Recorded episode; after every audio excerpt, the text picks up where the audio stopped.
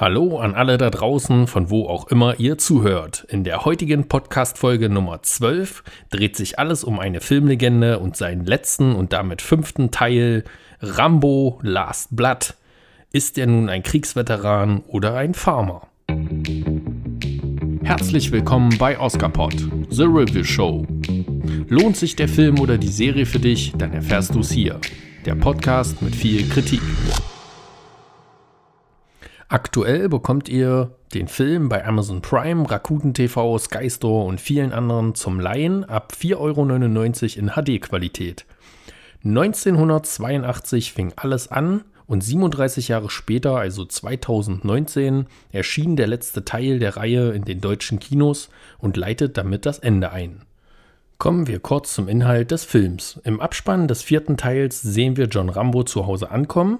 Dort setzt der aktuelle Titel an und zeigt, mit welchen Problemen er zurechtkommen muss.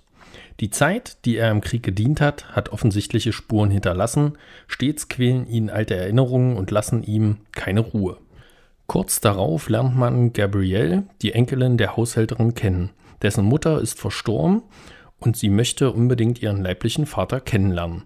John und seine Haushälterin verbieten dies jedoch, das Gabrielle aber nicht davon abbringt, ihren richtigen Vater trotzdem aufzusuchen.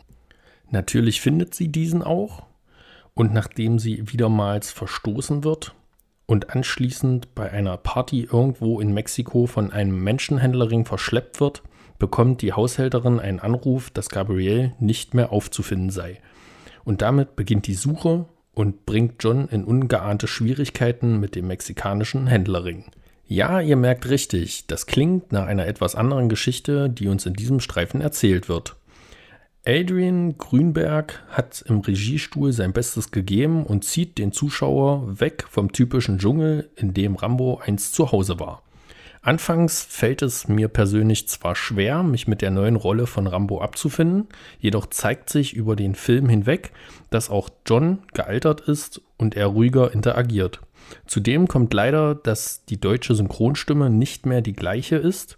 Jürgen Prochnow hat die Position von Thomas Danneberg übernommen, da dieser aus gesundheitlichen Gründen absagen musste. Dies ist aber auch gar nicht weiter tragisch, denn ältere Menschen klingen oftmals rauer und etwas anders. Hier zeigt auch Jürgen Prochnow eine tolle Synchronleistung, die die Gesamtrolle von John Rambo abrundet. Kommen wir zu meinem Fazit. Vom Kino auf die Mattscheibe seit Ende Februar 2020 könnt ihr bei einschlägigen Streaming-Anbietern, wie anfangs erwähnt, den Film leihen oder kaufen. Eine ungewohnte Handlung, die nach kurzer Zeit Fahrt aufnimmt und mit einer aufbauenden Spannung den Zuschauer bei Laune hält. Zum Abschluss mit reichlich Action gefüllt, sehen wir den Krieger John Rambo noch einmal richtig aufdrehen. Abschließend vergebe ich drei von fünf Sternen mit einer Empfehlung, auch gern den fünften Teil als Abschluss sich anzuschauen, auch wenn der vierte Teil meiner Meinung nach der stärkste Abschluss war.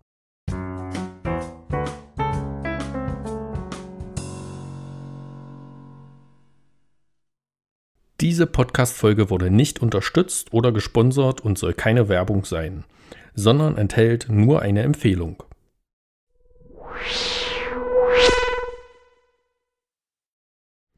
Ich bedanke mich bei all meinen Zuhörern. Schaltet wieder ein, immer freitags ab 18 Uhr vor der Primetime und dem Wochenende. Auf Wiederhören!